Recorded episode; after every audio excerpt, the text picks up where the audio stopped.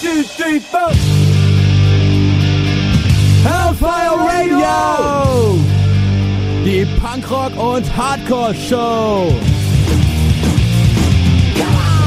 9 to 5 von Slope und wir sind jetzt in der zweiten Stunde von Hellfire Radio angekommen und äh, unser Gast ist da. Äh, mag sich kurz vorstellen? Ja, wunderschönen guten Abend. Mein Name ist Alex Gräbeldinger und ich bedanke mich bei euch für die Einladung. Ja, und äh, damit äh, ja, können wir an, die, an sich direkt mal an die Annika übergeben. Ach ja, übergeben würde ich jetzt nicht sagen, ne? Wir übergeben uns ja heute nicht. Wir sind ja alle alkoholfrei ja natürlich am Start, ne? Nein, Quatsch. Äh, ja, Alex, ähm, du bist ein äh, absolutes, ja, Allround-Talent, ne? Also Musiker, Autor, Grafiker. Ähm, kommt da noch irgendwas? Habe ich irgendwas vergessen? Also, ob ich ein Talent bin, sei mal dahingestellt. Das sind auf jeden Fall die Sachen, die ich mache. Was hast du jetzt alles aufgezählt? Musiker, Autor, Grafiker. Musiker finde ich auch schwierig, den Begriff. Ich trommel ja nur. Du trommelst also Trommler. nur. Also das bedeutet, du haust einfach dann drauf los, oder wie? Genau. Also ich habe das auch nie wirklich gelernt. Also ich bin da Autodidakt. Ich habe irgendwann mit 15 angefangen. Ähm, ja, da habe ich angefangen ernsthaft zu spielen. Davor hatte ich, glaube ich, fünf Jahre als Kind einfach nur ein bisschen drauf rumgetrommelt. Und ähm, dass ich jetzt Musik in Bands mache, ist seitdem ich 15 bin. Also mit 15 auch wirklich tatsächlich schon direkt in die Bands. Mit 10, Genau. glaube ich, hast du angefangen, also hattest du dein erstes Schlagzeug, Genau, aber du genau. sagst selbst, es war halt eher so, ja, ein bisschen drauf lostrommeln genau, und Genau. Und mit 15 habe ich dann irgendwie in der ersten Band gespielt und die Bandmitglieder damals, die konnten auch alle nichts. Insofern äh, musste einem das dann nicht unangenehm sein, wenn man selbst auch nichts konnte. Wie bist du denn Ja. zum Punk gekommen eigentlich? Das ist vielleicht mal interessant. Ähm, ja, also ursprünglich, ich habe wirklich mit sieben Jahren schon irgendwie die Ärzte gehört. Und ähm, ich hatte die Geschichte früher, schon, was heißt früher, vor ein paar Wochen ähm, war ich im Ox-Podcast, da habe ich das schon mal erzählt, dass ich über die Kinderhitparade zum Punkrock kam, weil es gab ähm, damals eine Coverversion. Da wurde ein Ärzte-Song gecovert, der Song Radio brennt. Ah. Und der wurde in der Kinderhitparade äh, gecovert und äh, quasi umgestaltet in Zeugnis brennt. Und das war so die Initialzündung für meine Punkrock-Laufbahn. Und dann bin ich auf die Ärzte aufmerksam geworden und dann nahm das so nach und nach seinen Lauf. Ja. So ein bisschen die Einstiegsdroge von vielen. Also bei mir waren es tatsächlich auch die Ärzte, aber das ist dann, äh, ja, als das Album äh, 13 rausgekommen ist, das ist ein bisschen später gewesen. Was, war, Ich was glaube, ist, Ende der 90er kam das raus. das heißt, bei dir waren es noch die Ärzte, bevor sie sich Genau, aufgelöst vor haben? der, vor der Reunion. Also ich habe tatsächlich ähm, dieses erste Album, was ich hatte, war Nach uns die Sintflut und das war quasi dann dieses Abschiedsalbum vor der Reunion. Ja, das war mein Einstieg in den Ärztekosmos damals. also da hört man ja schon ein bisschen, ne, dass äh, es hätte ja jetzt auch sein können, dass du erst 20 bist. Das hätte ja geheißen, du hättest erst vor fünf Jahren angefangen. Ähm, Hm. Ja, aber das ist nicht. tatsächlich, um so ein bisschen äh, den Zuhörern so ein bisschen äh, eine Einschätzung zu geben. Darf man dein Alter sagen? Mhm. ja oder? klar, Ja, also du ich wirst werde 40, ne? Genau, ich werde 40 Jahre alt. Ja, das ist, das ist schon eine, gut, eine gute Ecke quasi Punk-Erfahrung. ja, kann man, kann man so betrachten, wenn man will. Aber ähm, ja, ich versuche halt nach wie vor, mich jung zu halten mit Anti-Aging-Masken und äh, Ach so, deswegen hast du hier noch so ein bisschen weiß um die Augen. Nein, alles gut. äh, genau, äh, dann äh, sprechen wir doch mal gerade über deine momentanen Projekte. Also Anti, Anti, Anti ist dein neuestes Projekt, ist mir zu Ohren Genau, gekommen. das ist äh, eine ganz neue Band, die gibt's erst seit ähm, Herbst 2018. Und da mache ich zusammen mit dem Sänger von H-Bomb Holiday Camp, das war meine Band davor, die hat sich halt aufgelöst letzten gibt's gar Sommer. nicht mehr? Nee, die gibt's nicht mehr. Ach was? Und äh, wir haben jetzt quasi etwas Neues gemacht. Und genau, das ist eben das neueste Projekt. Anti, Anti, Anti heißt die Band. Und wir haben jetzt fünf Songs aufgenommen. Und die werden demnächst irgendwann im Internet veröffentlicht wahrscheinlich. Also es ist erstmal nur ein Demo. Und äh, ja, Also ganz heißer Shit, den wir hier gerade ähm, bieten also es können. hat Also es noch kommt kein, irgendwann. kein Mensch gehört, außer die Band selbst und die äh, engsten Freunde. Wollen wir das Ja. ändern? Wollen ja, wir das das können wir ändern? heute Abend hier äh, ändern, sehr gerne. ja, dann machen wir das doch mal, würde ich sagen. Willst du noch was zu sagen zu dem Song, den du uns mitgebracht hast von Anti, Anti, Anti? Ähm, du meinst jetzt, wovon er handelt? Äh, oder warum hast du den jetzt ausgewählt? Ist das so die, die weil der, Killer-Single? weil, weil oder? der gefällt mir am besten. Also von den fünf Songs, die wir aufgenommen haben, finde ich den am brachialsten, wobei alles andere auch sehr brachial ist, aber der ist halt äh, sehr punkig, während die anderen Songs auch noch einen deutlich raushörbareren Thrash-Metal-Einfluss haben. Habt ihr schon ein Label mittlerweile oder wie sieht das Nö, bei euch aus? Nö, aber ihr dürft gerne äh, mir jetzt schreiben, wenn ihr das hört und ein Label seid. Jörn Beckert. Ich meine, H-Bomb Holiday Camp haben wir Das auch schon. Haben wir auch schon einiges abgerissen. Also von daher bin ich jetzt mal sehr gespannt, was da jetzt rauskommt. Also, liebe Labelfreunde, ne? Anti, Anti, Anti. Jetzt für euch aus der Demo The Cure Becomes the Poison. Würde ich sagen, ist schon ein gewisser Kontrast zu H-Bomb Holiday Camp schon zu hören. Also. Ja, wobei äh, H-Bomb Holiday Camp hatten ja auch so ein paar Hardcore-Songs. Also es war ja sehr äh, abwechslungsreich und äh, jetzt die neue Band ähm, ballert halt ausschließlich. Ja. Und Ja, ich finde schon, es klingt schon anders. Ich habe eher bei H-Bomb Holiday Camp so die Partyband, die, die dann abends beim Sonic Ballroom noch die Aftershow-Party nach dem Proberaum macht. Und äh, ja, das ist jetzt einfach die Band, die jetzt einfach mal Wut hat und alles raushauen ja, kann. also ich dachte mir jetzt, äh, andere werden eben mit 40 immer altersmilde und äh, zahmer und ich wollte dem Ganzen was entgegensetzen und dachte mir, wenn ich jetzt noch mal eine Band mache, dann soll die richtig knallen. Ja, stimmt. Also das kriegt man ja eigentlich von vielen Bands mit. Du hast es ja auch schon äh, natürlich jetzt auch als äh, Teil vom Ox ja auch schon äh, die Jahre über mitgekriegt. Keine Ahnung, hast jetzt irgendeine irgendeine Band wie, weiß ich nicht, Turbostahl oder so und die werden dann immer softer oder Pesco und werden immer softer so. Äh, Ja, ich finde das auch durchaus legitim. Also ich höre mir jetzt zum Beispiel auch selbst nicht nur aggressive Musik an, aber ähm, für mich ist Schlagzeugspielen auch, äh, hat so auch eine sportliche Komponente. Und dann will ich da auch äh, mich körperlich verausgaben. Und das funktioniert eben mit solcher Musik viel besser als äh, mit äh, sanfterer Musik. Ja, insgesamt ähm, hast du ja auch, ja, Lika. Ja, äh, ich habe auf jeden Fall noch eine Frage an dich. Und zwar, du hast ja in der Band Karate Disco auch Schlagzeug gespielt. Genau. Und ähm, die Sängerin war eine Frau. Also ich finde ich finde das erwähnenswert, weil ich persönlich schon das Gefühl habe, dass gerade in der Punk- und in der Hardcore-Szene Frauen doch zumindest als Lieder oder als Gesang äh, noch sehr unterrepräsentiert sind. Und es gibt Stimmt. einen Song, der nennt sich Für eine Frau. Und da geht's ja überwiegend äh, um, um diesen Satz, den man als Frau ja dann doch schon öfter mal bekommt, wenn man zum Beispiel ein Für komplettes eine Frau ganz gut. für eine Frau ganz gut, genau. Ähm, und du hast, du, du, du bezeichnest dich selbst ja schon äh, noch als Punk äh, und wahrscheinlich auch politisch links, wenn ich das jetzt mal einfach so. ja, Okay. darfst du so in den Raum stellen. Genau, darf ich so in den Raum stellen. ähm, und äh, würdest du sagen, dass du heute noch mit diesem Song übereinstimmst? Also, dass du sagst, ja, ähm, ich bin definitiv äh, Feminist, beziehungsweise würdest du dich überhaupt so bezeichnen?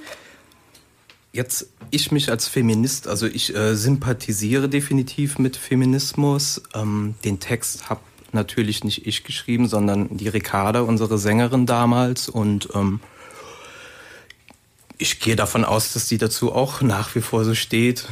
Es war ja äh, halt im Grunde genommen eine, eine Kritik an, an Menschen, die eben so solche Sätze formulieren, für eine Frau ganz gut.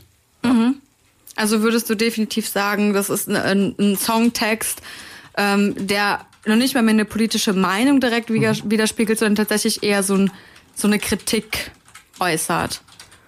Ja, das, das war halt schon, ich sag mal so, ähm, ich finde das ganze Thema mittlerweile auch kompliziert. Es gibt ja zum Beispiel, ich weiß nicht, habt ihr das schon mal gehört, ähm, Girl-Fronted is not a genre. Diese, Ja. diese Female diese- fronted. Genau. Female Fronted, genau. Genau. Was habe ich jetzt gesagt? Girl, Girl- fronted. Ja, Ja, ist im Ja, Grunde genau. genommen.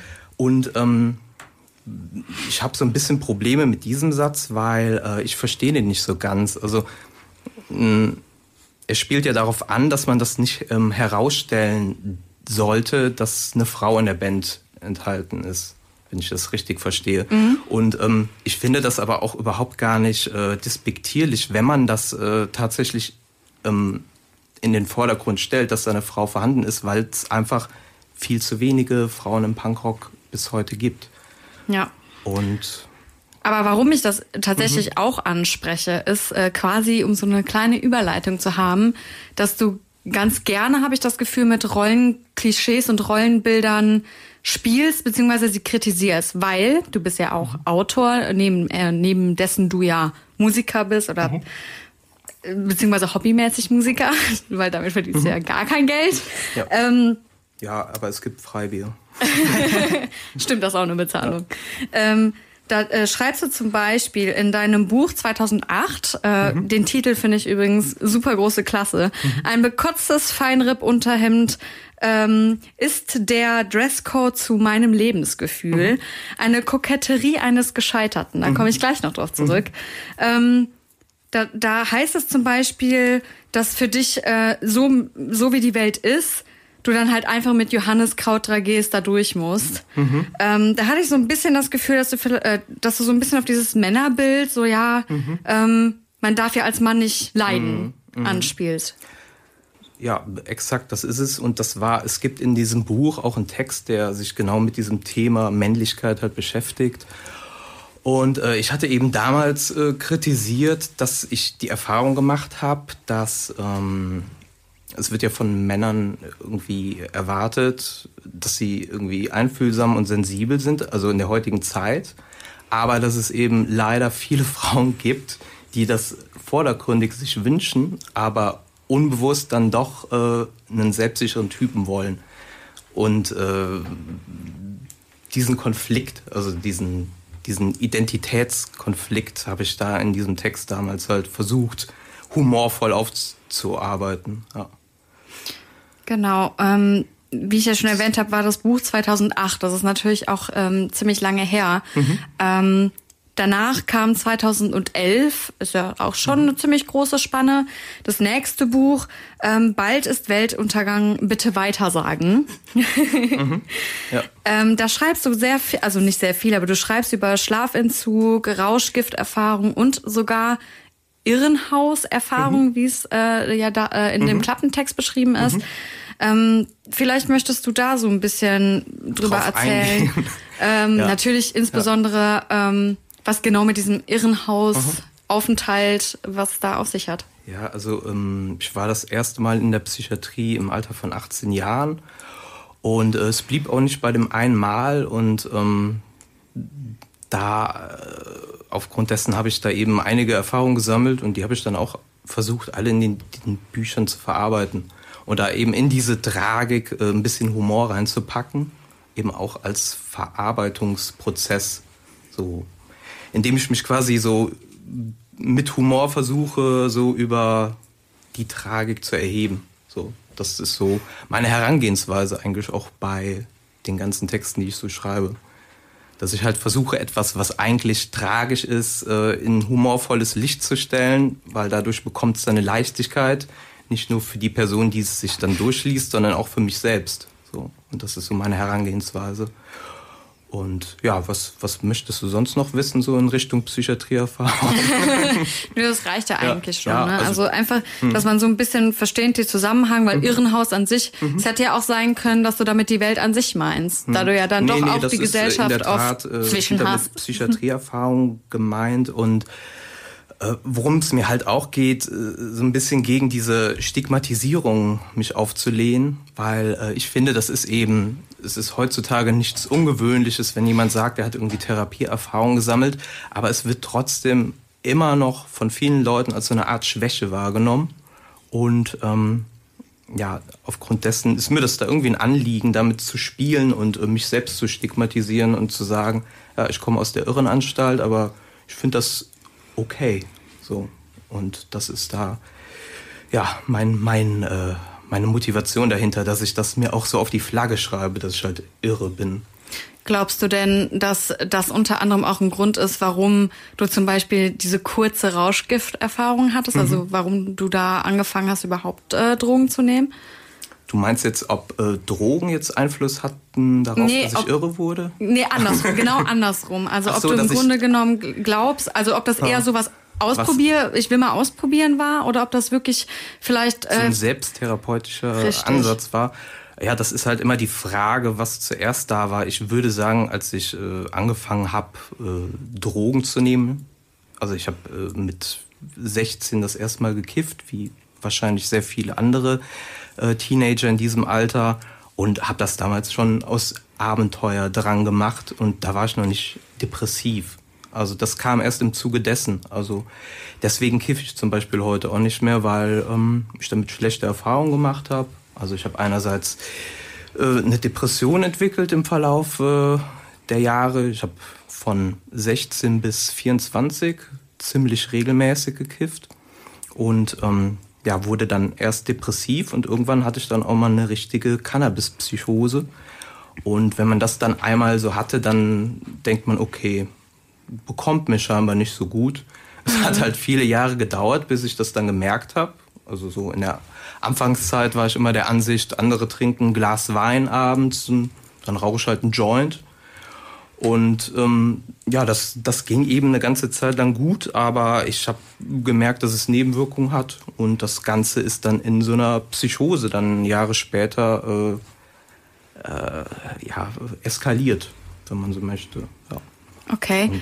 Also ich, ich finde das ziemlich spannend, mhm. weil ähm, ich deine Buchtitel jetzt, äh, mhm. mit dem Wissen, das ich jetzt langsam dazu gewinne, mhm. tatsächlich das auch ziemlich gut widerspiegeln, finde ich. Also dein, dein ähm, letztes, also dein, das ist tatsächlich dein letztes geschriebenes Buch, 2016, mhm. Verloren im Weltall, Verwahrlost auf Erden heißt genau. der Titel. Und ja. ähm, da geht's wohl viel um Antriebslosigkeit und den Weltschmerz, den man mhm. spürt. Also würdest du definitiv auch sagen, dass du diesen Weltschmerz da auch schon gespürt hast? Den spüre ich eigentlich schon seit, äh, ja wahrscheinlich schon als Teenager, mehr oder weniger unbewusst, aber das ist natürlich auch ähm, phasenweise. Also ich finde äh, ganz gut, dass er auch immer wieder ähm, weggeht, mal zwischendurch. Also mhm. es ist ja, halt jetzt nicht ein äh, konstanter Leidensweg, den ich irgendwie hier bestreite, seitdem ich denken kann, sondern äh, es gibt eben immer wieder Episoden, in denen sich alles nicht so angenehm anfühlt und ähm, aber das Wissen, dass das äh, Phasen sind, die auch vorüberziehen, lässt mich auch immer weitermachen und ähm, lässt mich das auch nicht mehr so dramatisch betrachten. Also ich weiß, dass ich nicht äh, eine Frohnatur bin, wie vielleicht andere Menschen, aber ich habe im Verlauf der Jahre gelernt, damit umzugehen und ähm, wüsste eben, dass wenn wieder eine depressive Phase äh, beginnen würde, dass die dann auch irgendwann überstanden ist. Aber man muss natürlich auch was dafür tun. Äh, aber das, das lernt man dann eben auch mit den Jahren. Ja, also dann äh, stimmt ja quasi die Beschreibung, die es auf deiner Internetseite tatsächlich auch äh, zu lesen gibt, äh, zu dir doch ganz gut. Punk, äh, Opfer, Philosoph, Wahnsinniger. Mhm.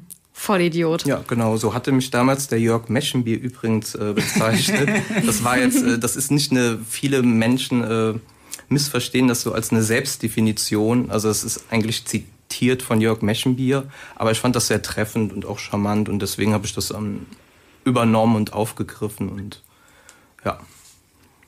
Ja. Und es ist ja auch nichts davon gelogen. Jetzt nochmal Jörg Meschenbier genau. für die Leute, die nach 2000 geboren genau, sind. Genau, der Sänger von Love A oder auch von Schreng Schreng und Lala. Genau. Ja, den sollte man, denke ich mal, kennen. Ähm, ja. Der hat auch äh, die Vorworte zu meinen Büchern geschrieben und wir sind seit vielen Jahren befreundet, sehen uns nur noch recht unregelmäßig, aber ähm, der Jörg Meschenbier war zum Beispiel auch die Person, die mich damals in die Psychiatrie gefahren hat, als ich äh, psychotisch wurde. Und das sind dann so Momente, die schweißen einen dann doch über Jahre zusammen, selbst wenn man nicht mehr so viel äh, miteinander zu tun hat. Aber ähm,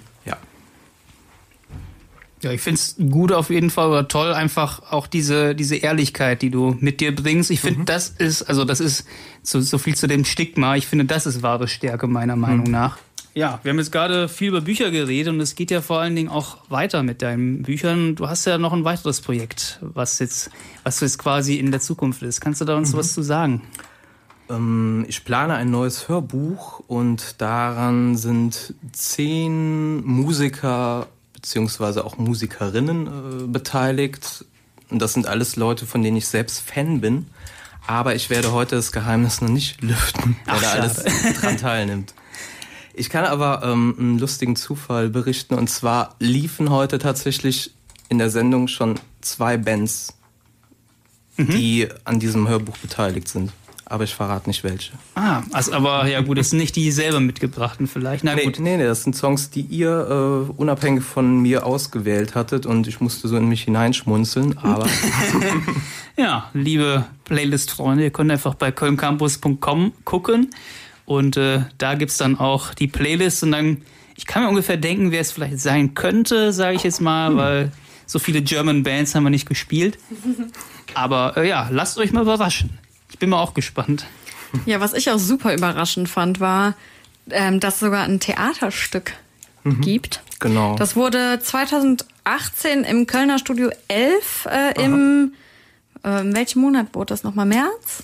Ähm, das- das, nee, das später, lief ne? insgesamt, also neunmal wurde es aufgeführt und jeweils dreimal hintereinander. Also das lief, glaube ich, ähm, schon im März 2018 an und dann wurde es bis zum Ende des Jahres ähm, nochmal äh, insgesamt achtmal aufgeführt. Mhm. Ja. Auch hier wieder ein sehr melancholischer Titel. Wie ich beschloss, nie wieder zu schlafen und auf das Ende der Welt zu warten. Ja, ich finde den eher romantisch fast schon. Romantisch? Also ich weiß nicht, ob das auf seinen Tod zu warten romantisch ist. Also auf, auf den Tod, der Weltuntergang muss ja nicht der Tod sein. Nicht? nee. Sondern? Ja, weiß ich nicht. Wenn die Welt untergeht, dann äh, wer weiß, was dann kommt. dann steigt man in ein Raumschiff und ähm, guckt sich den ganzen Tag in seinem Raumschiff äh, illegal irgendwelche Videostreams an oder so. Also ich glaube, es geht weiter nach dem Weltuntergang. Ja, ähm, ich äh, würde gerne deine Zeit bei Ox Fan sein, ein bisschen besprechen. Ähm, du bist immer noch dort aktiv und du wirst es wahrscheinlich auch gefühlt immer bleiben, oder? Also solange äh, das Ox existieren wird, mache ich da auch weiter mit. Also das ist, ähm, ich mache das seit 2000, seit 2000. Also ich habe damals ein Praktikum gemacht und die ersten Jahre dann nur Rezensionen und Interviews gemacht und ab 2006 habe ich dann angefangen mit persönlichen Texten, also Kolumnen zu schreiben, die dann auch im Verlauf der Jahre in diesen drei Büchern äh, gesammelt worden sind und ähm, ja, für mich ist das Ox halt so eine wichtige Konstante und deswegen werde ich da auch äh, nicht aufhören, bevor das Ox nicht aufhört. Es sei denn, die Welt geht vor unter. Die Bücher, glaube ich, basieren ähm, auf deinen äh, Kolumnen und Kurzgeschichten, wenn ich das richtig Genau, verstanden also habe. die, die Bücher fassen quasi die Kolumnen zusammen. Das sind Kolumnensammlungen quasi. Das sind alles Texte, die eben zuvor im Ox-Fanzine erschienen sind. Und genau, so sind die Bücher dann entstanden. Und ich habe gesehen, die letzten Lesungen hast du erst, also die sind jetzt schon fast drei Jahre zurück, 2016, also zumindest auf deiner Ja. Webseite. Also ich hatte jetzt 2018 im Dezember hatte ich noch mal in Aschaffenburg gelesen und jetzt zuletzt in Wiesbaden und in na wo war das die wo war denn die andere Lesung?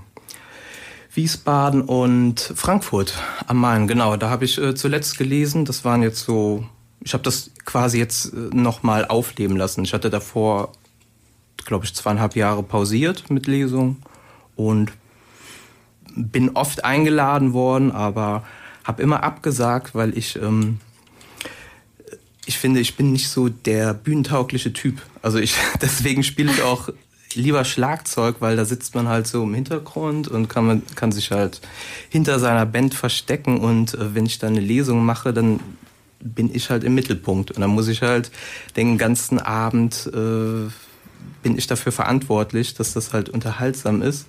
Und das ist halt was, was bei mir immer mit Überwindung einher, einhergeht. Und deswegen habe ich das zweieinhalb Jahre einfach mal auf Eis gelegt. Ähm, hab dann aber irgendwann gedacht, okay, jetzt wäre es blöd, wieder abzusagen und hab's dann einfach, bin nochmal ins kalte Wasser gesprungen, habe jetzt auch Gefallen wieder dran gefunden und ich denke, da werden noch ein paar Lesungen kommen, im Verlauf des Jahres. Also vermutlich dann auch über Facebook oder so dann angekündigt. ne? Darüber wird man das dann erfahren. Ja. Ich kriege sowieso momentan ja dann doch sehr viel über Facebook und Social Media von dir mit. Ähm, ist das was, was dir auch wirklich Spaß macht? Also wo du sagst so, ja doch, Social Media ist irgendwie was für mich? Oder bist du eher so jemand, der gerne dann mal so kurze Geschichten, Anekdoten raus hat, also aus dem alltäglichen Leben? Ähm, wo ich zum Beispiel super lachen musste, war, ähm, wo du geschrieben hattest, ähm, was ein Genießer ist. Ähm, hast du herausgefunden, was ein Genießer ist? Ist es wirklich, wenn man im Auto sitzt und REM mit geschlossenen Augen an der roten Ampel Ja, genau. äh, hört? Man braucht aber noch einen VW Beetle Cabrio. Das ist auch Ach so, ganz verstehe, wichtig. okay. Ja.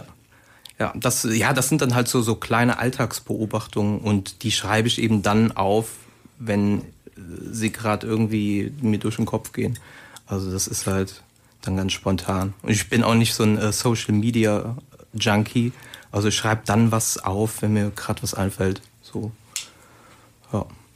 Und weißt du jetzt, was ein Genießer ist? Ja, habe ich ja gesagt. Also ein Typ, der in einem VW Beetle Cabrio vor der Ampel steht und äh, beziehungsweise sitzt in seinem Wagen und dabei REM mit geschlossenen Augen hört. Also das ist Genießer. tatsächlich, da würdest ja, du das, sagen, das hab doch, ich halt, das- ich habe das halt beobachtet und der Mensch, der sah dabei so zufrieden aus, dass ich mir, mir gedacht habe, so sieht ein Genießer aus. Könnte das bei dir auch passieren? Also vielleicht jetzt nicht unbedingt, dass du in einem VW Beetle sitzt, aber ähm, dass du wirklich mal äh, REM mit geschlossenen Augen und grinsend äh, hörst? Ähm, ich heb mir das auf jeden Fall noch für einen besonderen Moment auf, aber ich kann es mir durchaus vorstellen. Der besondere Moment ist dann der Weltuntergang, ja. Zum Beispiel. So Okay. als, als Soundtrack zum Weltuntergang. REM. Mit geschlossenen Augen. Also, ähm, was ich natürlich äh, jetzt äh, mich die ganze Zeit frage, ist, wie kommt man dazu, wenn man so, so ein sich selbst als Punk bezeichnet, in seiner Jugend auch eher als Punk unterwegs war und immer noch ist, dazu ähm, Kolumnenschreiber zu werden und ein Theaterstück. Also wie, wie hat sich das bei dir entwickelt, dass du gesagt hast, okay, Praktikum hast du ja jetzt schon erzählt, hast du beim, aber wie kamst du dazu? Hast du einfach mal Bock drauf gehabt? Ja, also mit den Kolumnen habe ich angefangen, weil ich habe ja vorher schon fürs Oxfencing geschrieben und äh, wie gesagt, anfangs nur Rezensionen und Interviews gemacht mit Bands. Und äh, es gab im Ox eben immer diese Kolumnen auch und irgendwann habe ich dann gedacht, äh, jetzt traue ich mich auch mal was Persönliches zu schreiben. So hat das dann mit den Kolumnen angefangen. Und das Theaterstück, das war etwas, das ist, das war ein Zufall. Also das war nichts, da habe ich es nie drauf angelegt. Ähm, Ich wurde gefragt, ob ich da irgendwie mir vorstellen könnte, Dialoge halt abzuliefern für und hatte das eben zuvor ausprobiert, irgendwie auch mal bei Facebook gepostet. Da war dieses Theaterstück noch überhaupt gar nicht, da, stand das noch nicht im Raum und wurde dann quasi gefragt, ob ich mehr solche Dialoge abliefern könnte und dann ist dieses Theaterstück dann entstanden im Zuge der Dialoge, genau. Aber das war halt nichts, ich habe auch bis heute keine Ahnung von Theater, nur ich habe natürlich nicht abgesagt, weil ich war viel zu neugierig, was daraus gemacht wird. Und das Ergebnis fand ich durchaus äh, gelungen. Ja. Das ist doch schon mal was. Also wenn Ja. derjenige, der es äh, geschrieben hat, dann im Endeffekt auch überzeugt ist davon, wie es umgesetzt wurde. Es gibt ja auch andere Fälle, Mhm. äh, gerade auch im Film und Fernsehen hat man es ja dann doch öfter mal mitgekriegt, ähm, dass dann dabei tatsächlich auch Rechtsstreitereien äh, draus wurden, Rechtsstreitigkeiten. Also ich, ja, also ich, äh, mir war das halt einfach, äh, ich empfand das als Kompliment und hab, war einfach neugierig, was daraus gemacht wird. Und ich hatte eben null Erwartung und auch keine Vorstellung davon und war einfach erstaunt, was daraus gemacht wurde. Weil Jetzt ist natürlich die Frage, ähm, als Musiker oder als Schlagzeuger bist du ja schon sehr, sehr früh quasi eingestiegen mit 15 in die erste Band. Mhm. Schreibst du seitdem auch schon oder kam das später? Also ich glaube, angefangen so erste Texte zu schreiben, war tatsächlich schon so mit 16. Und äh, ja, längere Texte, Kolumnen kamen dann wirklich erst mit Mitte 20. Also ich bin jetzt nicht so der Typ, der äh, Tagebuch geführt hätte als Kind oder so. Ich habe das äh, erst begonnen, als ich dann auch, ähm, ja, weiß ich nicht, inspiriert war auch durch andere Leute. So die auch fürs Ox geschrieben haben. Tom van Laak zum Beispiel ist halt äh, jemand, der im ähnlichen Stil schreibt wie ich. Und äh, ich habe eben gemerkt, okay, das sind halt Leute, die schreiben über ihren Alltag und der Alltag, der muss noch nicht mal irgendwie besonders spektakulär sein. Äh, man muss halt nur die richtigen Worte finden und aneinander rein, um diesen Alltag irgendwie äh, unterhaltsam zu transportieren. So, und das hat in mir dann irgendwie das Gefühl ausgelöst, ich probiere das einfach mal und guck, was bei rauskommt. Und dann wurde es eben immer mehr und irgendwann hatte ich dann drei Bücher da liegen. Unter anderem auch bei Jörn Bickert rausgebracht? Genau, beim ja. Kopfnuss Verlag. Genau, der Kopfnuss hatte die ersten beiden Bücher mit veröffentlicht. Genau. Und wie lange kennt ihr euch schon? Also Jörn hatten wir ja auch schon mal mhm. hier im äh, Interview mit seinem neuen Label Disentertainment. Mhm, genau. Ähm, kennst, kennst du das auch wahrscheinlich? Ja, ja, ihr klar, seid connected. Selbstverständlich, ja. Also wir haben uns kennengelernt dann tatsächlich ähm, dadurch, dass äh, er eben zusammen mit dem Florian Fänger und dem Jasper Korte, die hatten damals den Kopfnuss Verlag und ich habe denen wirklich äh, einfach das Manuskript per E-Mail zugeschickt und gefragt, ob die Interesse daran hätten und dann haben sie es halt veröffentlicht und seitdem kennen wir uns. Also ich war quasi der, der Autor, der einen Verlag gesucht hat und ihn dann eben damals beim Kopfnuss Verlag fand. Ja, perfekt. Ähm, ich würde sagen, wir spielen tatsächlich von einer deiner Bands und zwar H-Bomb Holiday Camp, die es leider nicht mehr gibt, wie wir gerade genau. eben erfahren haben. Äh, aber trotzdem äh, wollen wir es mal spielen, einfach weil es natürlich auch zu deinem Leben dazugehört. Du hast den Song mitgebracht. Ja, ähm, spielen wir ab. Äh, Down at the Parking Lot von H-Bomb Holiday Camp. Übrigens noch der Hinweis, es gibt gleich noch einen Hörbuchausschnitt zu hören. Mhm. Und direkt danach geht's quasi literarisch weiter, weil um Punkt 22 Uhr kommt der WDR Literaturmarathon live übertragen hier auf Köln Campus. Das heißt, wir gehen jetzt mal richtig in die Literatur rein. Jetzt erstmal noch H-Bomb Holiday Camp mit Down at the Parking Lot. Genau, ähm, eigentlich gibt es äh, ja nicht mehr so viel zu sagen, mhm. außer Du hast tatsächlich einen kleinen Ausschnitt ähm, von 2012 aus dem Hörbuch mitgebracht, mhm. gelesen von Oliver, Oliver Kuritke, mit genau. dem Titel Die Hölle ist hoffentlich ein warmes Plätzchen, um sich zu erholen. Korrekt. Genau. Und quasi um deine seelische Selbstverstümmelung äh, noch weiter noch weiter auszuleben. Ja, genau. ähm, ja, dieses Hörbuch erschien wie gesagt 2012 und äh, Oliver Kuritke äh, kennen vielleicht manche aus dem Film Bang Boom Bang zum Beispiel. Und äh, der hatte damals mein erstes Buch zu lesen bekommen und hatte sich daraufhin dazu bereit erklärt, ähm, ein Hörbuch für mich aufzunehmen. Und das war mir natürlich auch ein Kompliment. Also ich habe ihn auch gezielt gefragt, also ich wollte ihn auch, weil ich ihn so vom Typ her sehr passend fand zu den Texten. Und so entstand dann dieses Hörbuch. www.kölncampus.com www